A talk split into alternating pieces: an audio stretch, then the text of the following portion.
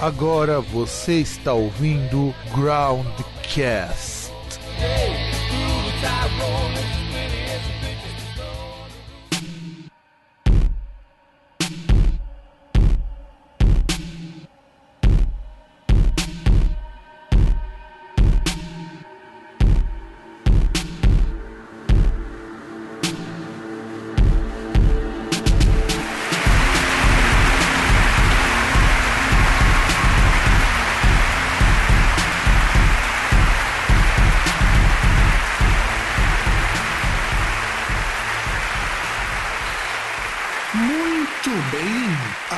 amigos e amigas do meu não sei do nosso programa Groundcast. Estamos vou de volta aqui em mais um programa. E, e aí, César, tá, tá botando muito calor aí na tua casa? Cara, pior que você comentou, até tô triste por não estar com um ventilador ligado. É, é, eu liguei agora o ventilador porque tá chovendo hoje e ainda por cima tá calor aqui nesse, no meu quarto, mas enfim. E o dia inteiro chovendo aí. É, aí, aí o dia inteiro chovendo. Aqui começou a chover agora, pra você ver que a chuva veio daí da Lapa pra cá. Pois é. Então, antes da gente começar o nosso programa, deixa eu fazer um, um, um pequeno pronunciamento, né? Porque fiquei sabendo de um, de um treco meio, meio chato essa semana, que pode ou não afetar o Groundcast, mas se afetar o Groundcast, pode ter certeza que afeta outros podcasts ainda maiores do que a gente, que é o seguinte. Nessa semana agora que passou, na verdade faz uma, uns 15 dias, eu acho, um podcast de música tinha caído fora do ar. E aí eu descobri que tinha sido porque. Caído do ar, não, né? Tinha saído do Spotify. Nos outros lugares continuava atual. E aí, coisa vai, coisa vem, eu descubro que uma gravadora entrou com um pedido no Spotify para remover o feeds do podcast que estava usando música da gravadora. Eu acho que era Universal. E aí, olhando no Twitter, aquele mar de chorume, eu descubro que outros programas também foram excluídos com esse critério. E aí, o que eu queria avisar para vocês? Que se eventualmente o Groundcast sumir do seu Spotify, vai lá no www.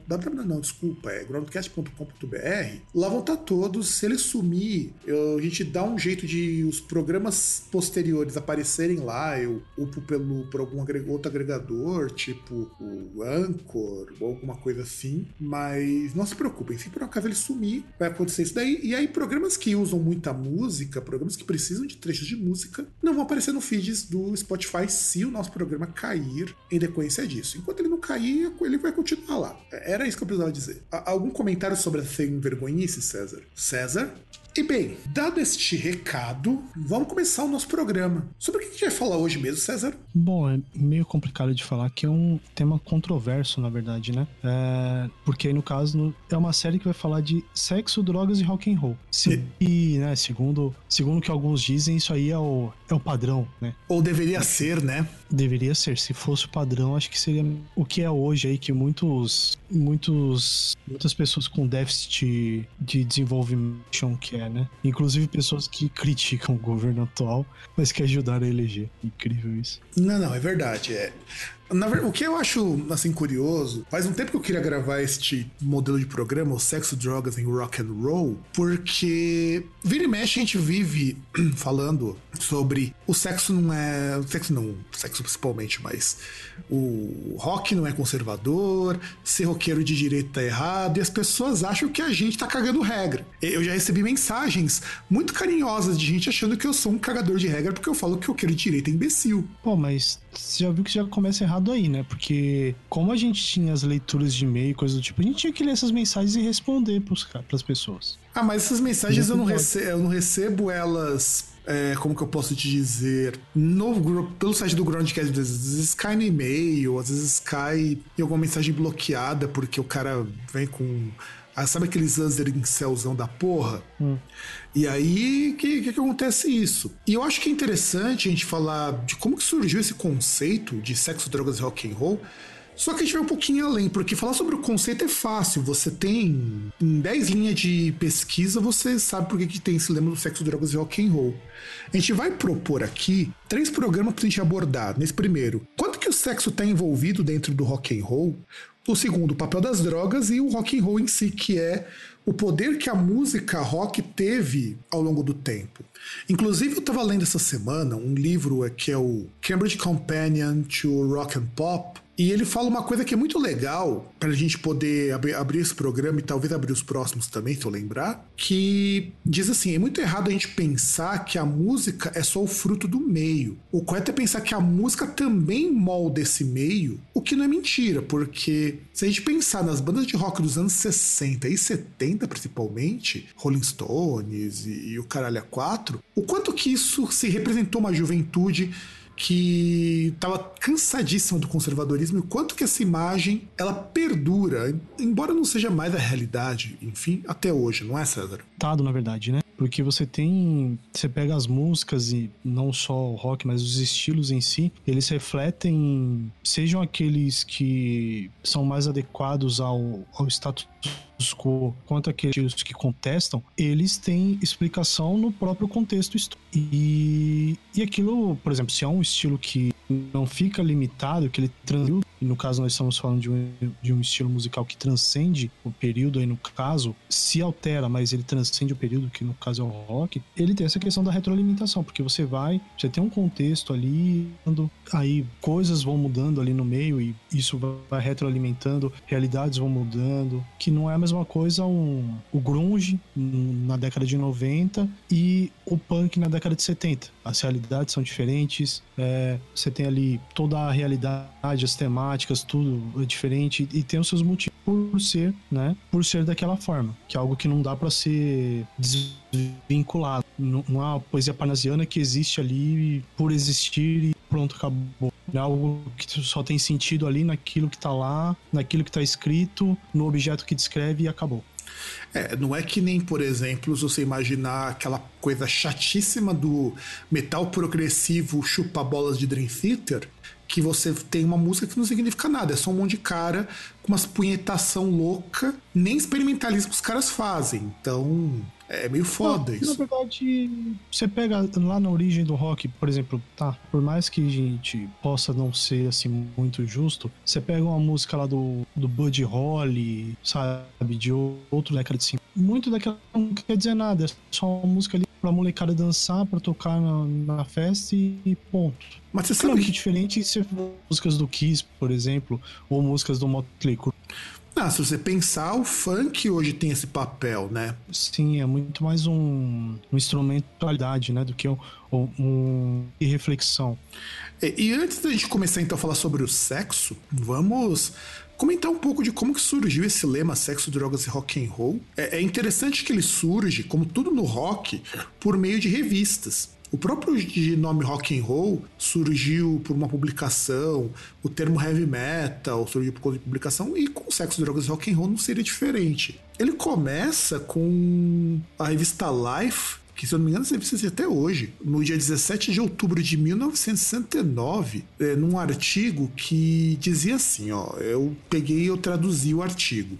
Seria difícil na verdade, é um trecho, né? Eu li esse artigo inteiro, mas esse trecho é o que nos interessa. Seria difícil dizer qual deles é o mais revolucionário. O simples fato de os jovens terem rompido com a tradição não tem precedentes na história e aponta para as profundas mudanças que virão na estrutura da sociedade americana. Ainda mais revolucionário, porém, é o fato de ter se equipado com o que o sociólogo Theodore Roosevelt chama de contracultura, um estilo de vida antitético em que todos os aspectos ao que, ao que da América convencional. A contracultura tem seus sacramentos em sexo, drogas e rock. Sua literatura em centenas de jornais underground, sua arte em pôsteres de Daiglu. Daiglu é um, uma tinta feita para brilhar no escuro que se utilizava muito em pôster de balada e tudo mais.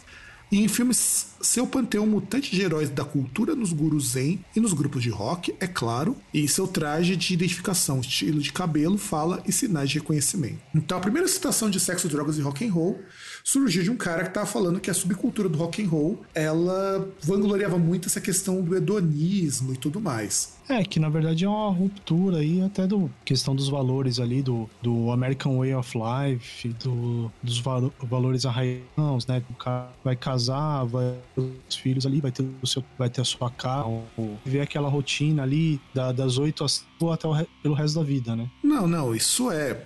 Sem contar que década de 1960 é uma década que você está tendo justamente a reconstrução do país pelo consumo, junto com a questão da Guerra Fria, a Guerra do Vietnã. Então, é uma época assim muito turbulenta para o americano. O pessoal reclama muito do Bush hoje, Bush não, do Trump hoje, mas o Trump nunca não é o pior que os Estados Unidos tiveram que encarar. Os Estados Unidos encararam um Reagan, cara, que era muito mais casca grossa do que ele nesse sentido e muito mais conservador. O Trump, com todos os defeitos, ainda deixa que você fale mal dele. Aliás, você ainda teve um Nixon aí, pô.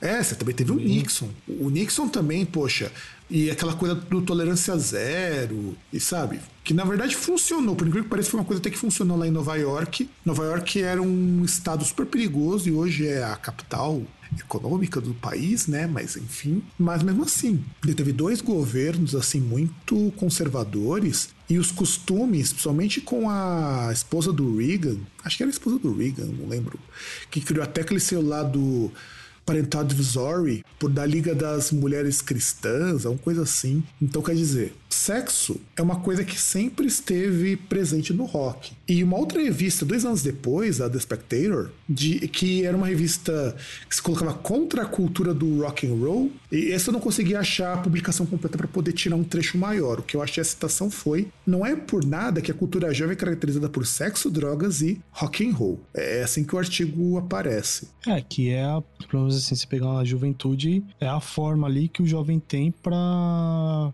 ah, para se expressar, vamos lá, ou pelo menos nem para se expressar, mas para extravasar, né? Que se pegar o jovem principalmente ali, dando ali a adolescência ali, entrando na vida adulta. É, exato. E a gente tem que lembrar que nessa época já era o jovem americano de classe média que se sentia assim. O rock and roll. É o jovem do subúrbio, né? Sim, é o jovem que, por exemplo, você tem um pai que trabalha na indústria, então garante uma vida média e o pai vai todo final de semana na igreja orar para Jesus pra ter uma vida digna e o cara não aguenta mais isso. É, é tipo aquele, aquele clipe do Twisted Sister do Era Gonna Take It, sabe? Sim, que a família ali com cinco filhos tal.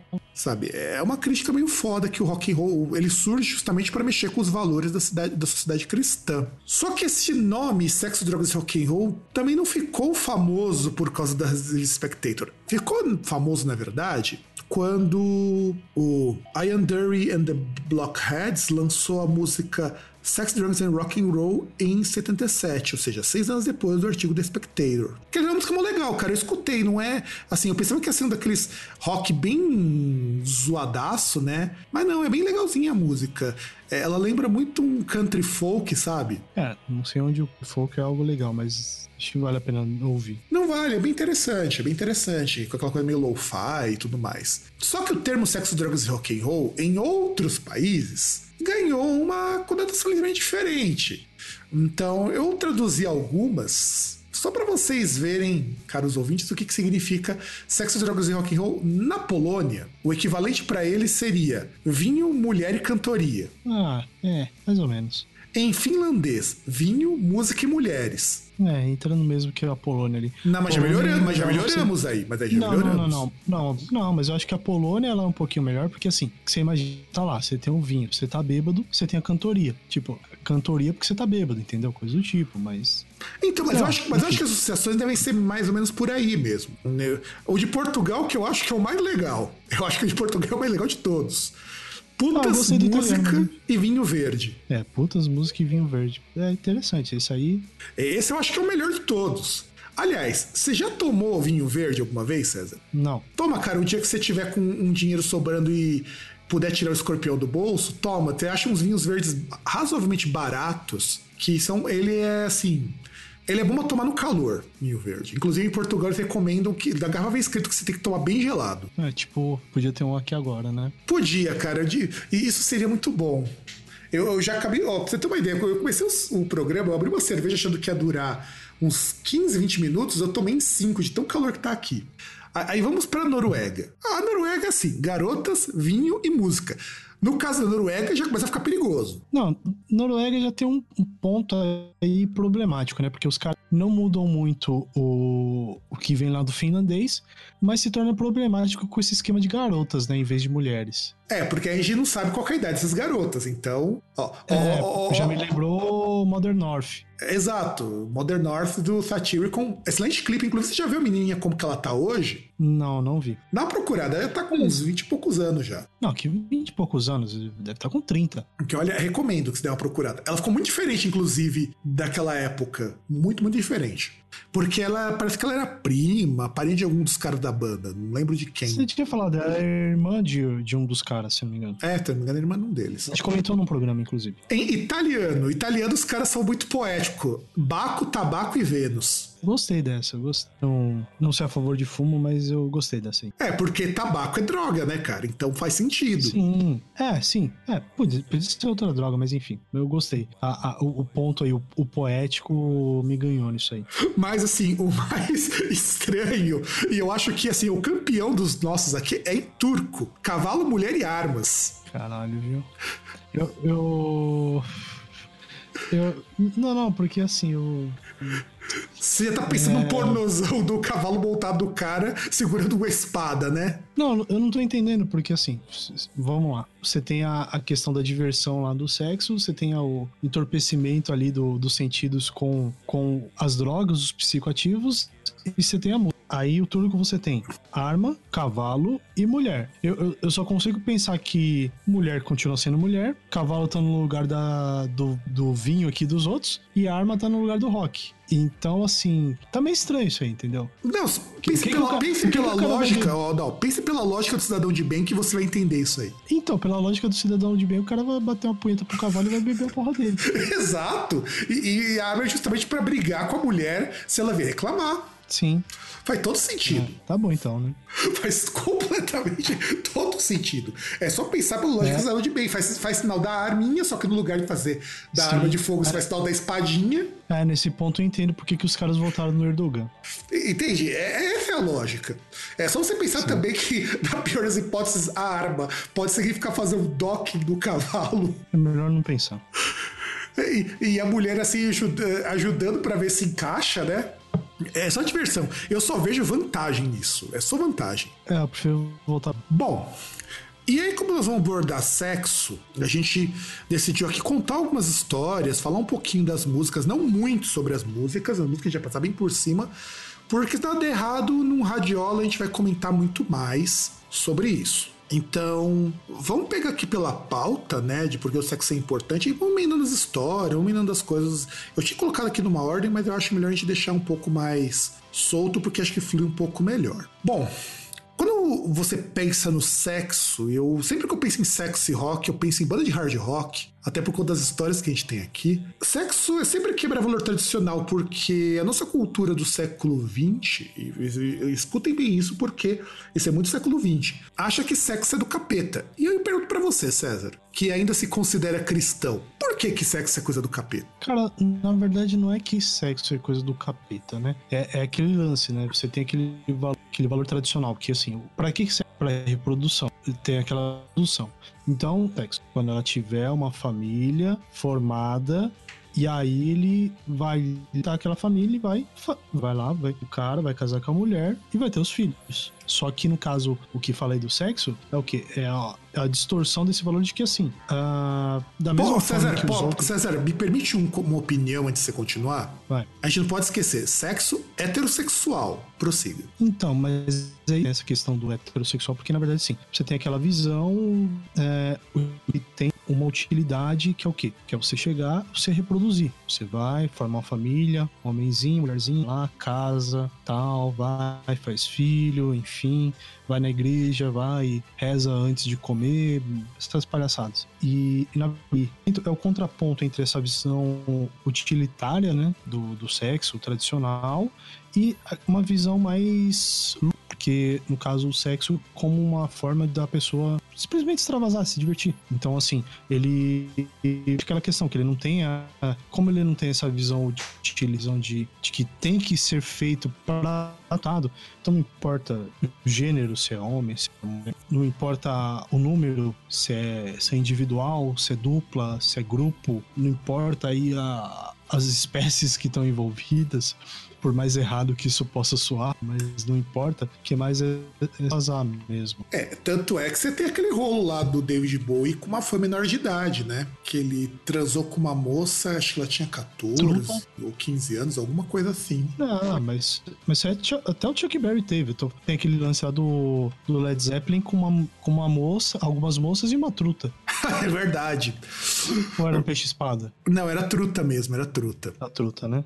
Inclusive, eu acho que essa história eu escrevi aqui. Deixa eu ver se eu escrevi a do Led Zeppelin. Não, do Led Zeppelin eu não coloquei, mas é com truta mesmo. É, que aí foi, foi pra uma capa, não foi? Ou foi com as grupos ali no Rally Roll? Você recorda? Eu não lembro, cara. Eu preciso ver depois essa capa. Aliás, já que estamos falando um pouco de história, deixa eu pegar uma aqui, já que a gente fala de sexo sem limites. O Motley Crue, nos seus áureos tempos, né, porque o Nick Six ainda era magro, ou seja, faz tempo pra caralho, passava rola em geral. Só que tinha um pequeno detalhe nisso aí. Os caras tinham namoradas. E, e, aí o que, acontece, né? Quando você vai lá no Rally Rolla, quando, quando, é mais de uma vez por, por show e tudo mais, fica aquele cheirão de sexo que é uma maravilha. Oh, mas, mas só queria interromper, até aí no que você contou, não se difere em nada. Não difere nada do, de... não difere nada do quê? Que deu uma picotada aqui. Ah, desculpa. É, não se esse fato de ter um relacionamento e pular cerca. Não, não, não teve novidade nenhuma. Não, não teve, mas agora olha o plus os caras depois saíam e, pra não ficar com cheiro de mulher na rola, os caras compravam dois burritos de ovo cada um. Um para comer e outro pra passar no pau. Nossa. É, Play Cru não me surpreende. Mas aí eu te faço uma pergunta, inclusive era a pergunta que tava no, no texto original. Por que caralho eles não tomavam banho? É, na biografia dele? Porque em momento algum fala Assim, é, é, curioso porque eles podiam tomar um banho, que é o que eu acho que seria muito mais proveitoso, inclusive. Mas não, cara. Os caras simplesmente iam lá, passava burrito de ovo no pau, todo mundo da banda, não era um só, para disfarçar o cheiro de grupo. Aliás, aí até emendando, tem aquela linda lá também, né, que o Nick Six entre as moças que ele. O ato que ele conheceu, uma delas seria uma esposa do Bruce Dickinson. Tem aquele boato. Sim, tem esse boato, mas nunca foi confirmado de que é, rolou isso daí do Nick Six e do Bruce. A gente sabe que os dois não se bica, mas nunca foi confirmada essa história. E, então, nunca foi confirmado, mas seria acusar o golpe, a gente lembrar que ele tem uma música ali do Balcio Picasso chamado Tatua de Millionaire. E que ele descreve muito bem o, o estilo de vida dos caras do Motley Crue. Cara, mas Tatua de Millionaire é um disco que veio antes do Balcio Picasso. Ah, não, verdade. Bem é, antes, aliás, bem antes. Sim. É. Inclusive o clipe é muito debochando com a cara desses caras de hard rock, Tatua Millionaire. Então, mais um sinal de que a lenda pode não ser lenda. Ah, já que a gente tava falando de assim, sexo em família, David Bowie, que é o cara que comeu todo mundo, inclusive o Mick Jagger, porque isso mostra que o cara era. O cara realmente honrava os compromissos, para ele não tinha, não tinha tempo ruim. Ele dava umas pegadas com a mãe do Slash que é a Ola Hudson, que ela era figurinista dele. E aí tava num belo dia, o David Bowie chegou lá, tava ele e a mãe do Slash batendo os taca bem forte e gostoso, e ele viu os dois. Reza a lenda que é por isso que ele odeia o David Bowie até hoje. Ah, ainda bem que ele não chegou e falou, oh, Pior que seria muito cara do David Bowie chegar e falar se ele não queria participar também. Então, mas aí a gente teria uma grande dúvida que é, ele estaria convidando pro Slash interagir com a mãe dele ou? Ou então ele interagir com o Slash, tanto faz. Não, então, então, justamente. Seria pro Slash interagir com a mãe dele ou pro Slash interagir com ele? Ou os dois, a gente nunca vai saber. Vizinho da alegria, é isso que tá falando? Pode ser também. E o Slash é a locomotiva. Nossa. Não, cara, é, é isso para você ver. O David Bowie, acho que ele transou com todo mundo que trabalhou com ele, cara. Não é possível. E isso porque nos anos 90, no começo dos anos 2000, ele ficou com uma figura de um senhor de respeito. Mas que o cara aprontou, cheirou, usou de droga e comeu de moça e de rapazes e de tudo que você pode imaginar. Desde que ele começou a carreira musical dele, não é brincadeira não. O que, aliás, é muito engraçado, porque o David Bowie, assim como a Janis Joplin, é, eram altas figuras que, assim, era, era, qualquer um passava rola ou tinha rola passada por tal pessoa. É, é foda, cara. O que é muito engraçado, É. porque. Sabe por quê? Tem muito roqueirão velho que curte muito Janis Joplin e não sabe que a moça era, ela, ela dava pra homem e pra mulher e que catou o ser gay. Não, então, mas, mas a Janis Joplin, mas aí são motivações diferentes, né? Uma das coisas é que a Janis Joplin, ela tinha aquele lance que não é bem depressão, mas ela tinha aquele lance que ela se sentia solitária. E uma forma dela de preencher era isso, era droga. Não, sim, sim, isso com certeza. Tanto que por isso que ela morreu de tanto usar droga, né? Sim, mas aí dá pra dizer que o David Bowie foi tipo um, um 0,45 ser gay, ou meio ser gay. Olha, ele só não foi um ser gay porque ele, só- ele não comia objetos inanimados e animais. De resto, Não, por causa disso. Ele, só, ele só, só tinha a interação interespécie. exato, é a única diferença dele também. Ele é tipo um Mr. Catra turbinado. Não, porque ele não tem a fertilidade. É, não tem ou não quis ter, né? A gente nunca vai Não, saber. então, é Mr. Catra é um semeador. Foi um semeador. Mas o David Bowie pode ter certeza que de gente que ele já pegou, dá muito mais do que a, do que o Mr. Catra, as mulheres e os filhos dele. Ah, sim, mas o, o importante é que o, o, o Mr. que apesar dos pesares, ele era um cara religioso. Ele leu lá na Bíblia, é, crescer e reproduzir, e reproduziu. E reproduzir, isso é verdade. E é interessante porque, assim, hoje nem tanto, né, cara? Hoje o rock ficou muito coxinha nesse sentido. Isso foi acabou sendo absorvido mais pelo pop, mas ser bissexual era uma quebra de paradigma porque a gente tava falando lá do, do Slash, David Bowie, Janis Joplin, mas você poder dizer, olha, eu gosto de homem, gosto de mulher, tipo um Renato Russo da vida também, que, que fazia isso, mas era no sigilo. Então, é interessante que isso, hoje, o pessoal se esquece que a questão do sexo não é só chegar e meter geral, mas é poder ser gay, você poder ser lésbica, tipo que nem a vocalista lá do Kiri, que é lésbica também, a esqueci o nome da moça agora, sabe? E é difícil isso. O sexo no rock era você poder parecer mulher sendo um homem, você ser um homem, mas não ser aquele coisa hiper masculinizada. É, que, que, na verdade não era só esse ponto, né? Porque você tem a questão da relação, você tem a questão também da, da imagem da pessoa, né? Por exemplo, uma das coisas que tinha, e aí lembrando do David Bowie, você teve a explosão ali da, do movimento andrógeno também. Sim, inclusive por conta do Glenn Rock. O Glenn Rock, tipo T-Rex e tudo Não, mais. Até antes, né? Sim, sim, sim. E o movimento hippie era um pouquinho isso. Por que, que o, pessoal, o homem usava cabelo comprido? Aquela coisa, ah, homem e mulher é igual. E, eu acho que, mesmo o movimento hippie sendo burguês pra caralho, é, uma coisa interessante que ele pegava era que você tinha que acabar com essa coisa de que ah, isso é pra menino, isso é pra menina, isso é pra homem, isso é pra mulher. O rock tinha muito dessa quebra.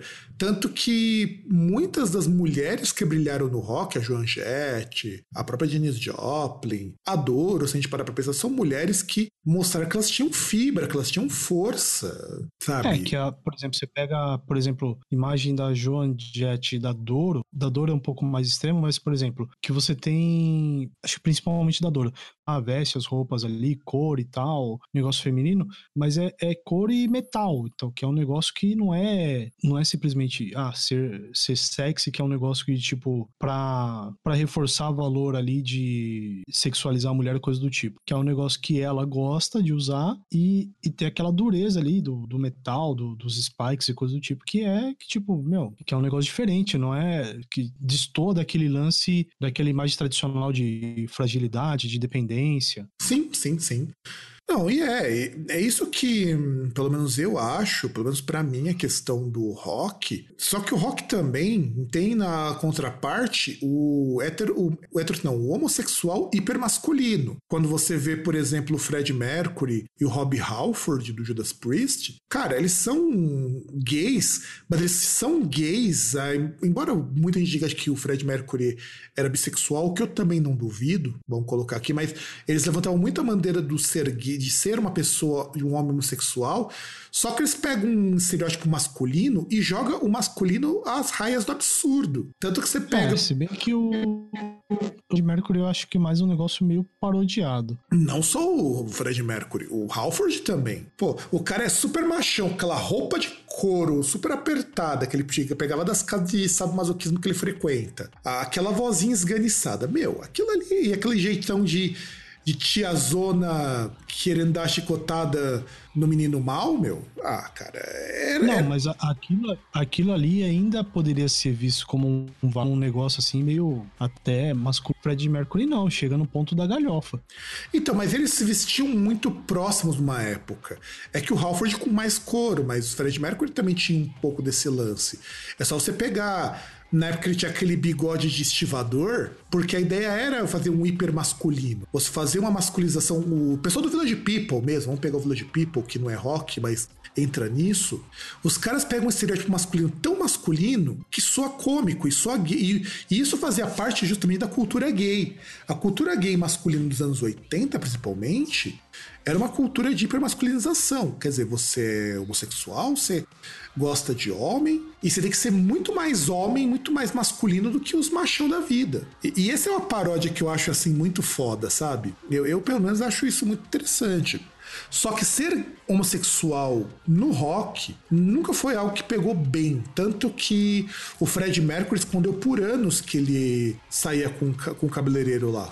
Sim. Porque eles estavam num ponto de mainstream tão alto que assumir um relacionamento homoafetivo era difícil. É, o problema do rock é justamente, e aí a gente coloca o problema no sexo, é você ainda tem o padrão heterossexual muito introjetado. Por que, a Joan Jett e o David Bowie eram bem vistos? Porque eles ainda saíam com pessoas de sexo oposto. É, é aquele negócio, é o, aí que quando você tem, explica o, o que você tem atualmente, é que você tem aquela união do rock com o capitalismo, né?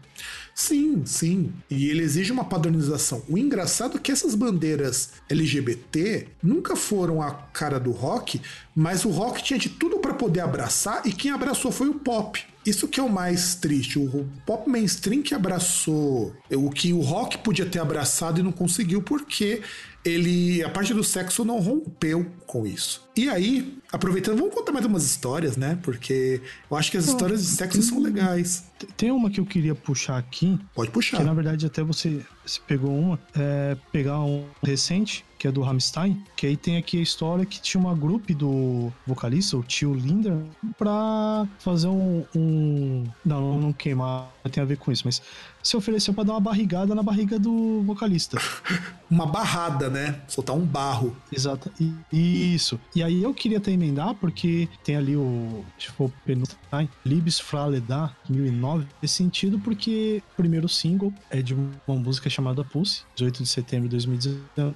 E a questão interessante é que ele foi lançado. Não foi lançado onde seria normal. Ele foi lançado num site similar ao Xavier Vídeos Exato, exato. né? Porque entravam os membros da banda fazendo batistaca lá com, com os modelos, né? E, e até foi engraçado que na época daquele antigo site ali, ah, tinha uma pessoa que, uma conhecida que ficou muito empolgada, que até porque assim, bom, aí lembrando também, quando foi lançado o disco, foi lançada uma edição, uma edição especial, uma edição de luxo, que ela foi lançada uma caixa preta, assim, com o disco e com alguns brinquedos ali que diziam que era no formato de cada membro da banda. E membro entenda membro mesmo. É o membro do membro. Exatamente. E só que aí depois é, essa conhecida ela ficou um pouco chateada porque depois revelaram que no vídeo eram dublês, só colocavam as caras. Na verdade, quem estava atuando de verdade eram dublês de corpo. É, eram atores pornô, na verdade, né? Não, dublê de corpo. Um ator pornô não pode ser um dublê de corpo. Em teoria, não, mas bem. Ué, você vai dizer que, que as minas que ficam peladas lá nas novelas da Globo são o quê? Não, mas não, pode mas modelo não- que tira Não, foto? modelo tudo bem, mas é no caso de ator pornô, eles normalmente não tem nem a porque quando você vai ser ator em qualquer lugar do mundo, principalmente nos Estados Unidos, que é onde o clipe foi gravado, você tem que ter uma licença, né, Pra você poder ser, ser ator. E dublê Ah, sim, também. Tem, sim. Mas ah, ator tá bom. por- Então você verificou que a licença não era de dublê, era de ator, beleza. Não, porque na verdade você precisa ter uma. Você precisa ser ator formado pra poder ser dublê. E, Ah, e, e o mesmo dublê de corpo e tudo mais. Mas dublê de corpo são atores. Só que eles, eles têm o físico, o físico parecido com o ator que eles vão substituir, porque o ator não pode se sujar ali com a cena de sexo, porque sexo não tá no contrato. É, a coisa é bem assim mesmo, nos Estados Unidos é. principalmente.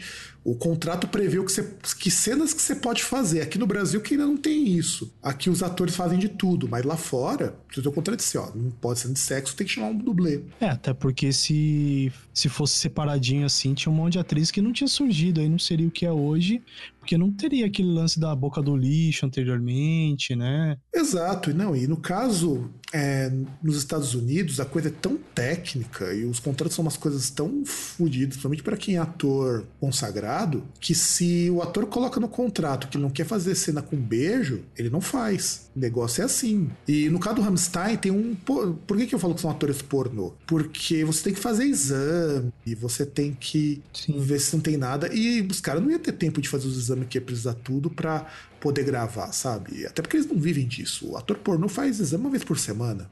Então, né? Inclusive, eles fazem um exame que não está acessível para a gente, que é público comum, que é um exame que detecta carga viral com uma semana. O, o que é acessível para o público, você tem que esperar um mês para fazer o exame e ver se sua carga viral aparece lá que você tem AIDS. O ator pornô é, é, tão, é tão fodido que leva uma semana. É, de uma semana para outra você pode fazer o exame que ele detecta se tiver, e lógico que é bem mais caro. É, até pela complexidade da, da tarefa, né, cara? Tem que ser um negócio diferenciado, né?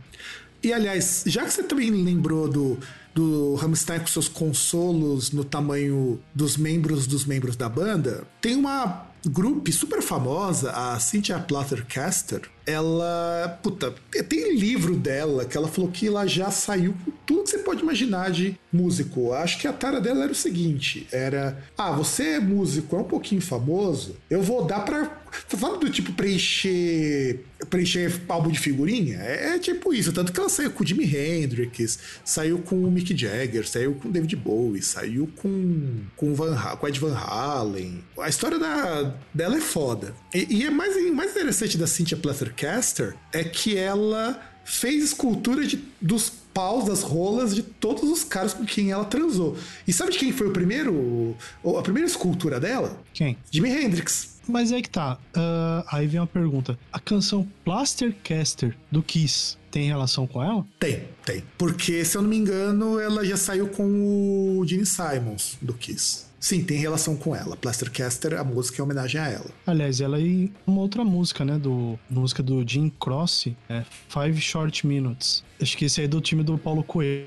Ah, com certeza, com certeza. Caramba, aí, aí tá a dúvida. Já pensou se ela tivesse saído com o Trump?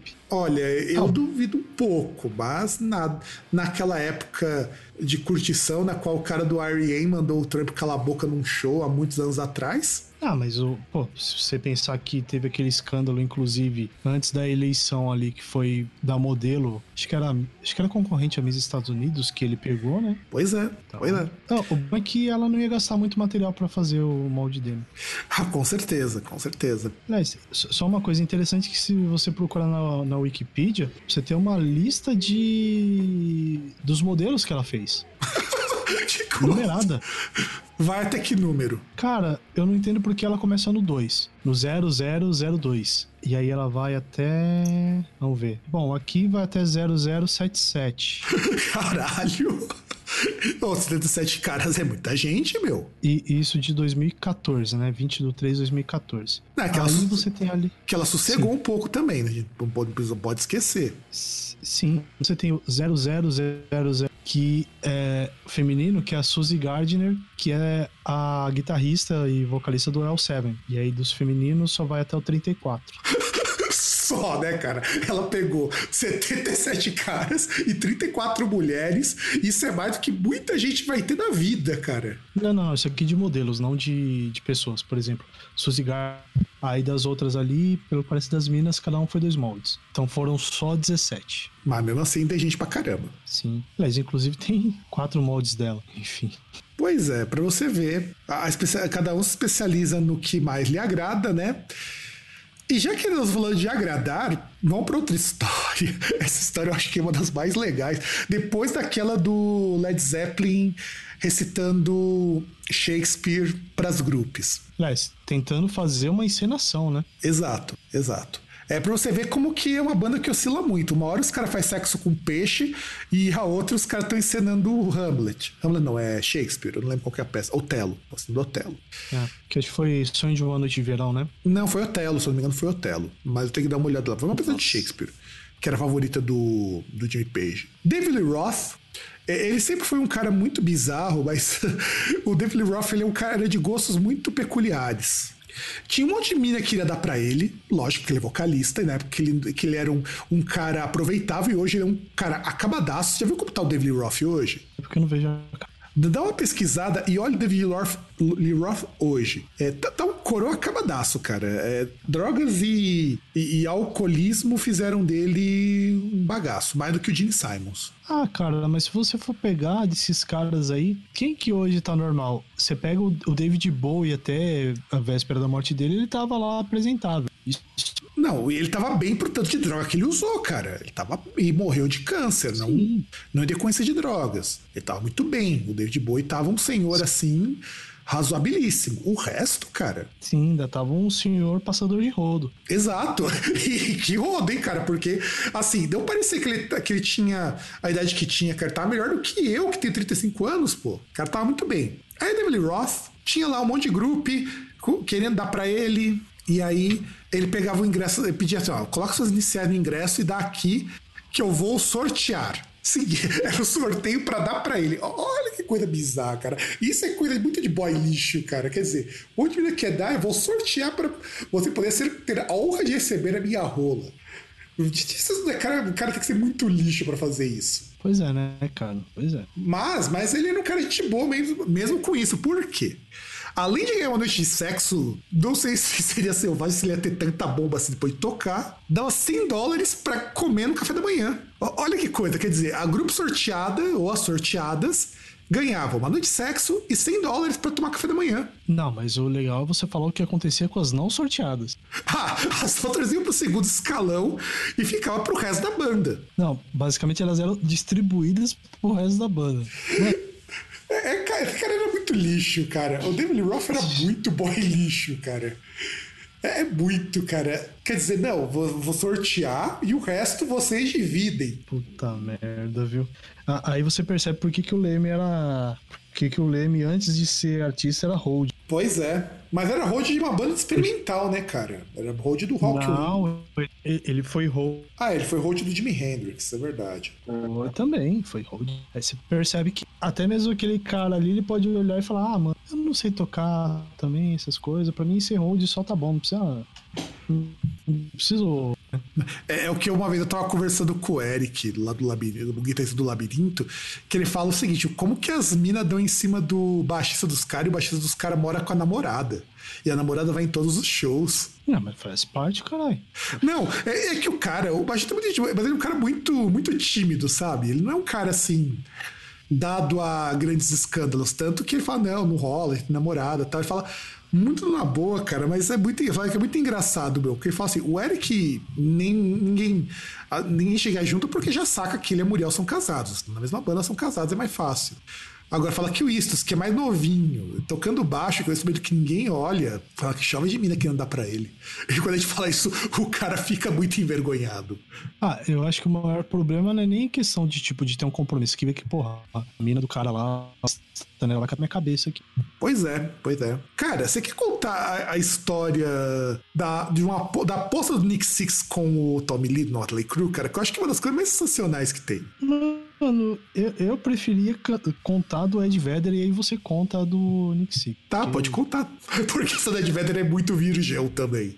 Mano, essa é muito índia. É quase aquela do Led tipo ah, uma grupo. Não, prossiga, César. Então, ele convidou uma grupo e assim, quando a grupo chegou lá, não tinha droga, não tinha álcool e não tinha sexo. Na verdade, ele fica. na, na, verdade, ele sentou com ela, ficou conversando assim, tipo, ah, qual que você acha que é o sentido da vida? Ficou lá por horas. Eu acho que deve ser a mesma sensação de quem é grupo do Dream Theater. Provavelmente para os meios do sexo para contar as. para fazer para ver se dizer, não, tá errado porque não tem 7 por 4 Né? Ou, ou, chama a mina lá, tal, pá, vai lá, tira a roupa e fala: Mano, olha esse acorde diminuto aqui. Olha essa mínima aqui, bem encaixa, bem, bem colocada. Uhum. Olha essa se Vai lá. Não, cara, não. É, essa do Ed Vedder foi, assim, uma das coisas mais legais, porque ela é, é completamente contrário ao espírito desse programa. E a nossa última história, né, das histórias de sexo, tem a ver com o David, o, o Nick Six e o Tommy Lee do Motley Crue, que os caras, dois garotões, foram fazer uma aposta muito sensacional, muito supimpa, meu. Então, mas se você fala do, do David Roth, que era boy lixo, o que falar desses dois? esses dois, eles eram realmente boy lixo no sentido é, lixo da palavra. Por quê? Porque assim, ah, esse cara, ah, garotão, cheio de grupo querendo dar. Vamos apostar, vamos ficar sem tomar banho e ver quem consegue fazer a vida parar de transar por causa do mau cheiro? Então, aí você entende por que, que os caras passavam burrice. Pois é. Pois é, que, cara. Na verdade, banho não é. Não, não, é assim. E, e, é engraçado porque a aposta era justamente essa: eles não iam tomar banho, iam comer o máximo de grupo possível e só ia ser declarado perdedor se a mina ou parasse por causa do mau cheiro ou vomitasse. Ou seja, ia chupar aquela rola com, com sabor de ovo. Mas aconteceu de um, um deles perdeu. Já vi que um deles perdeu. E o que, que foi que perdeu, César? Quê? E quem que foi que perdeu? O vocalista Nick Six. Porque a menina tava fazendo um boquete, aquele boquetão, e ela vomitou o que tinha comido, que era espaguete. Nossa, que beleza, cara. Aí, Guns N' Roses, isso é o um verdadeiro espaguete incident. Nossa. Não, é, é, é, sério, cara. Imagina. O negócio já tá muito ruim, cara. A vida dando aquela, dando aquela chupada e vulta em cima dele.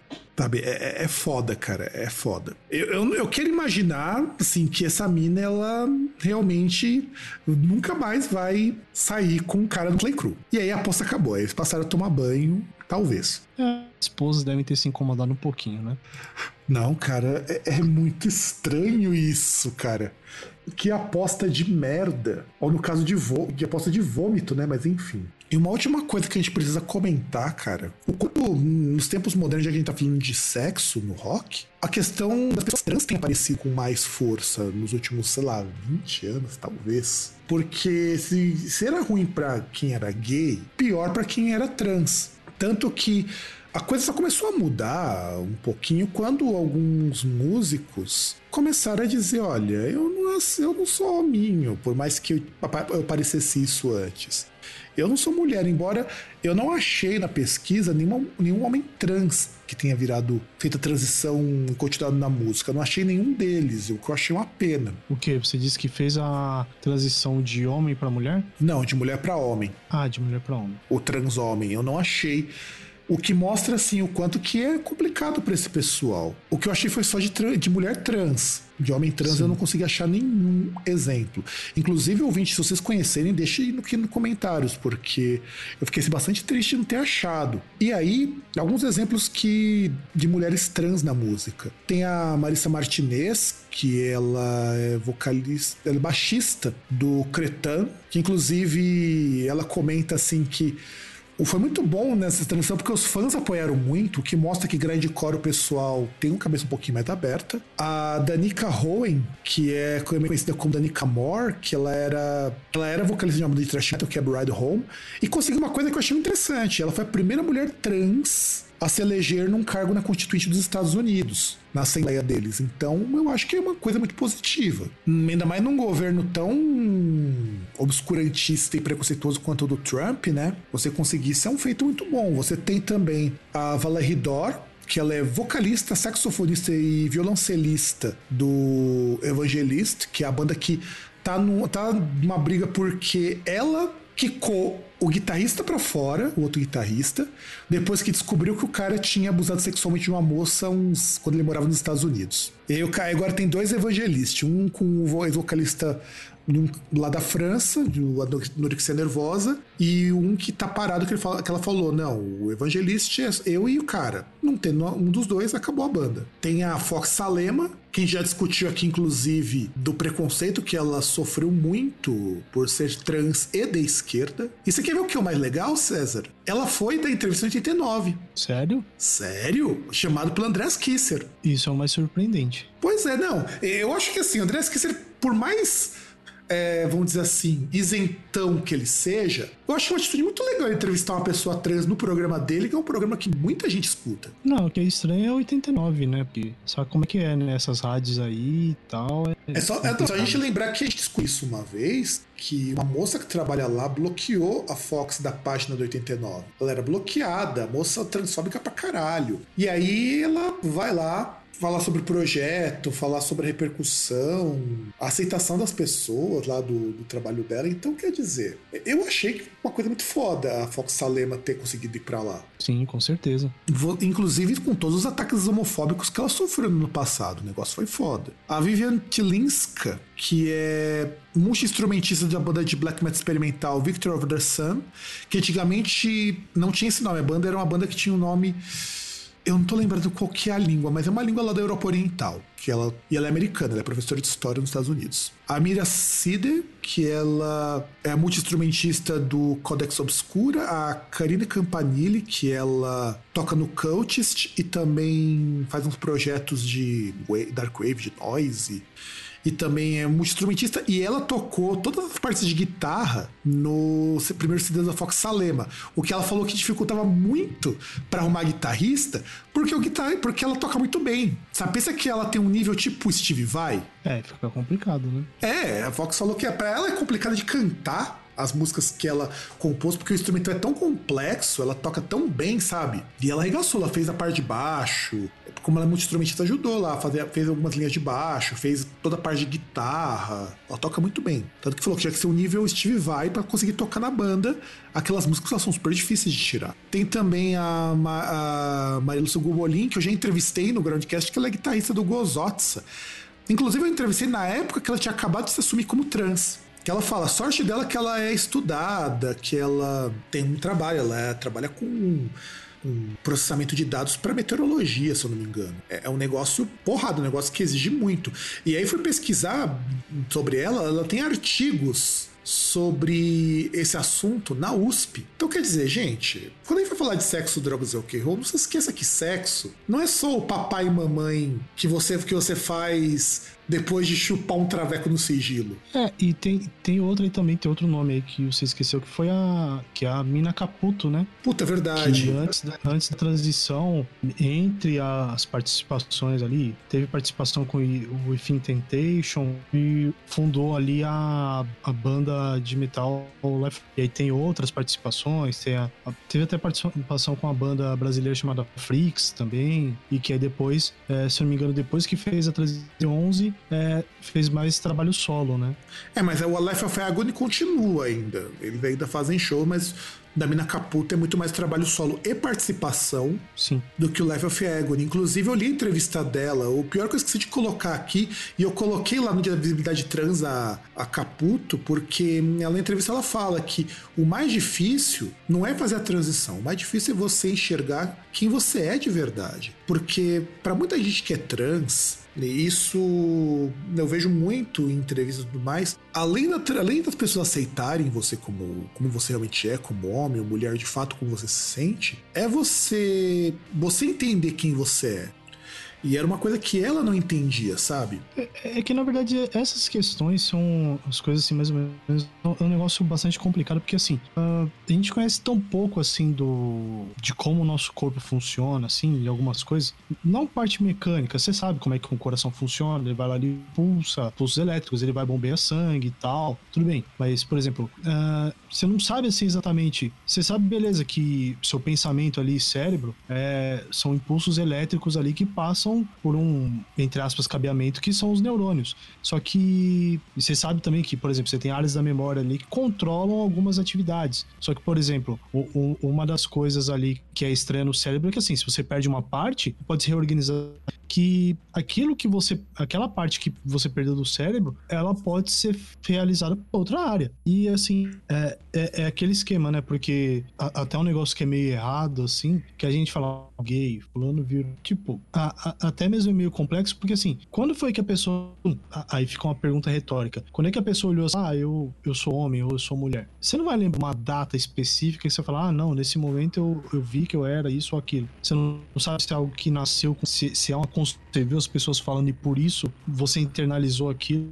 Então é um negócio complicado, né? É, é um negócio complicado e assim, por conta, até você pega uh, atualmente aí, saúdista tal e do tipo, é, parece que as pessoas não se interessam muito em tentar entender o, como isso acontece, né? Mas é, mas é. Você disse muito bem. Tanto é que assim, o ser homem e ser mulher é muito mais e aí vou usar um termo que eu repudio pra caramba, é muito mais uma construção social dentro de uma realidade como a nossa, que o nosso padrão de homem, nosso padrão de mulher, ele é muito diferente do que você ser um homem, você ser uma mulher, por exemplo, na Europa, sabe? O estereótipo do brasileiro machão é muito mais estereótipo nosso hoje do que um estereótipo que vale, sei lá, para outros lugares. Eu não vejo, por exemplo, coisa de hipermasculinização que a gente força pra caramba aqui. Eu não vejo isso em outros países, em outros lugares, outras pessoas que eu já entrevistei, sabe? Eu não vejo isso. Agora, no Brasil, você vê cê, muito. Você não vê em outros lugares o arrombado que senta ali num ônibus, num trem e abre as pernas ali, como se tivesse uma, um, um forno de siderúrgica no meio das pernas que tá assado. Exato, cara, sabe? Exato. É, é, é o tipo de coisa que a gente vê no Brasil que a gente ainda tem um padrão de homem, um padrão de mulher, que já não corresponde mais ao que é ser homem, o que é ser mulher, e a gente tá com dificuldade para entender isso. O rock, que não, e isso que eu acho uma das coisas mais interessantes quando a gente pensa, por exemplo, na Caputo, Rock Salema, na todas as pessoas que eu já citei aqui. O rock também é uma forma de contestação para essas pessoas para dizer, olha, eu não nasci num corpo de homem, num corpo de mulher, mas eu também sou uma quebra de paradigma. É, então, mas eu até não gosto dessa questão da construção social, porque a construção social ela tá muito mais ligada em relação a papel, a atividade que a pessoa se espera, né? Não tanto em relação à, à formação da propriamente dita. Porque tá só aquele negócio. Por exemplo, você vê, ah, você, o seu fenótipo é assim, então você tem que agir dessa forma, entendeu? E aí, essa construção, tipo, ah, porque você é assim, você é homem, então você tem que agir assim. Mas não essa questão tipo, ah, você é assim, então você é isso. Ou como, como se dá isso, né? Mas enfim, é complexo é complexo. E eu acho que o rock agora, uma das missões dele deveria ser na parte do sexo também valorizar essas pessoas, porque a gente, como eu falei, a gente passa por uma onda de conservadorismo muito grande e o rock sempre foi utilizar o sexo como forma de quebrar essas barreiras. A gente tinha na década de 60, década de 70 principalmente, a questão da bissexualidade. Aí você teve nos anos 80 o afloramento do homossexualismo ou da homossexualidade, como o pessoal prefere, que coloca muito muita questão do, do gay, esquece um pouquinho da lésbica, né? Porque a gente, por mais que a gente tenha muita gente, muita moça lésbica nesse meio, isso só vai ganhar força com o pop. É, é o pop, é o, é o new wave que vai dar voz para essas pessoas que o rock esqueceu. E o transexual é um tipo de gente que não encontra espaço em lugar nenhum. Uhum. É, e até mulher mesmo, quer queira, quer não, no rock é quase um cidadão de segunda classe, né? É, embora tenha melhorado muito com o punk, a gente vai discutir isso no terceiro programa, a questão do, do Heart Girl, com, com relação também às bandas feministas, por assim dizer, elas começaram a dar uma projeção muito maior para esses problemas da mulher, porque o sexo dentro do rock, ele ainda é um sexo muito voltado pro heterossexual e pro homem heterossexual. É, é, então, é, é, que também, desculpa cortar, mas também aquele ponto que assim, você tem o sexo, mas você tem muito, pelo menos você pegar em grosso modo das bandas, um, uma ideia meio pueril. Assim, não é questão da sexualidade como um todo, mas questão só do sexo. Tá, tudo bem, tem aquela questão do, do entretenimento entretenimento tal, do, de serviço como lazer, mas sabe? É, é muito aquela questão de, ah, ah, comi tantas, não sei o que e tal. É, Tá sair,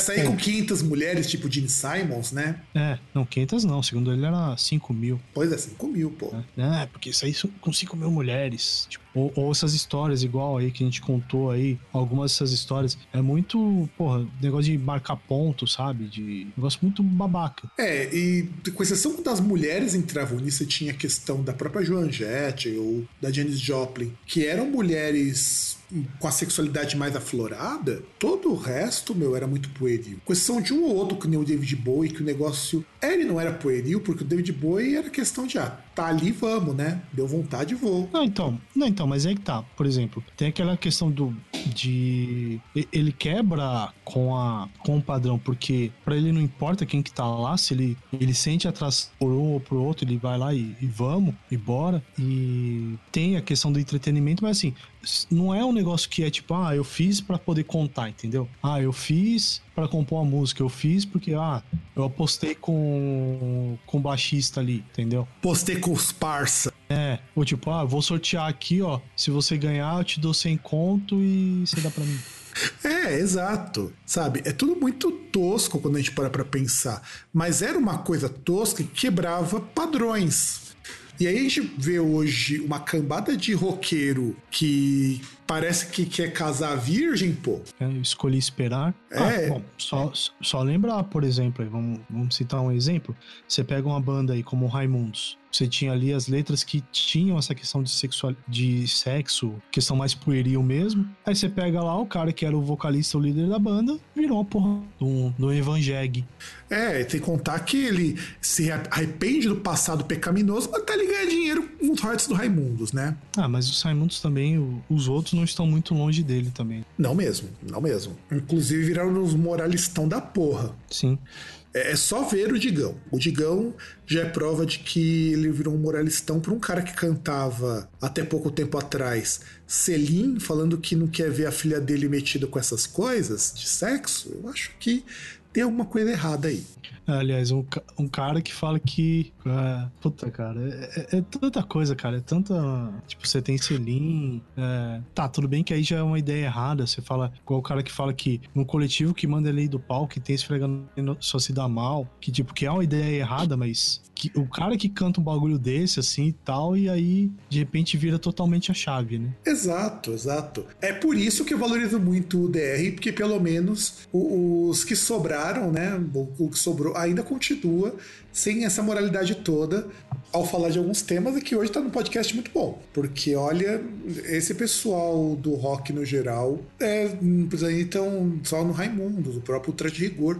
Altas músicas que falava de sacanagem, pô. Nossa senhora, porra. Entende? Altas músicas. O cara virou um moralistão foda. O- aliás, até queria citar uma coisa que eu achei engraçado, que subiu uma thread esses tempos aí no, no Twitter, que era um maluco comentando assim, fala, nossa, eu tô surpreso agora que eu descobri que o rock brasileiro não morreu e ele ainda tá vivo.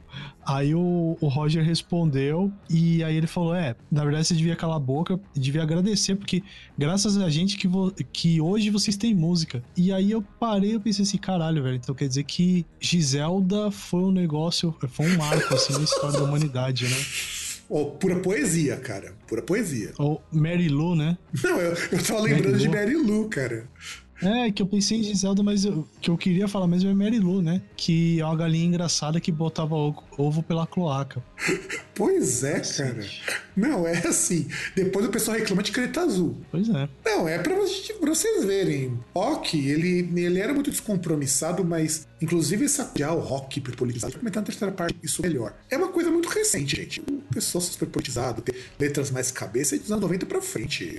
Até os anos 80, e- e- geral, era muito zoeira. Na verdade, até um negócio que a gente tava comentando com você antes aí da gente começar a gravar, é que assim, é que é um negócio que os caras se viram meio que ouvidos numa coisa, não necessariamente era aquilo que eles achavam. Eles faziam por fazer, mas no final eles acabaram envolvidos em algo maior ali que eles, por conta daquilo que eles fizeram. É, exato, exato, exato. Tipo, eles não faziam política, mas caiu que no final eles acabaram no meio ali. É, então você para pensar, então eu penso, sei lá, Titãs, Paralamas, essas bandas que eram bandas mais aburguesadas nesse sentido, se tornaram bandas com conotação mais política justamente porque uma hora não dava para não ser. Tenho, a gente tem que pensar Sim. o seguinte: não tinha como não ser. É que nem agora que a gente tá passando aqui. Dada a cobrança dos fãs, não tem como não ser político, mesmo que você não queira. É, mas o ruim é quando é político pro lado errado. Né? É, mas faz parte, né, cara? É, o olho seco que o diga. Nossa. Olho seco que eu diga. Inclusive, o pessoal punk raiz não curtia muito eles, não, cara. Que bom. Curtia muito olho seco, não.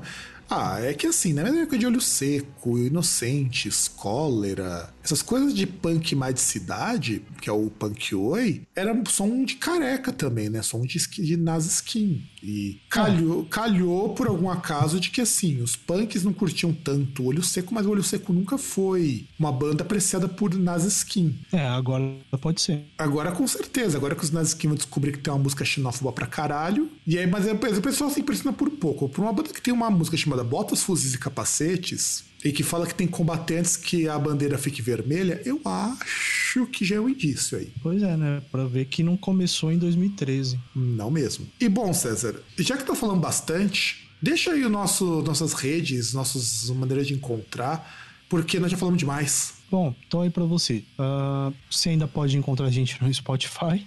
Se a gente não tiver mais no Spotify, você pode encontrar a gente em qualquer agregador aí, só buscando o Groundcast. Você pode procurar no groundcast.com.br.